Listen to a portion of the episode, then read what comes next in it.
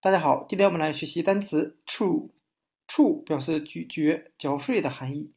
我们可以用联想法来记忆，前面的 ch 联想成吃，e 字母联想成填充字母，后面的 w 我们联想成牙齿的形状。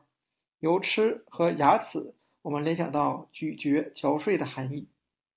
那 chew 这个单词，它的两个常见的短语 chewing gum 口香糖，还有一个 chew up 表示嚼碎。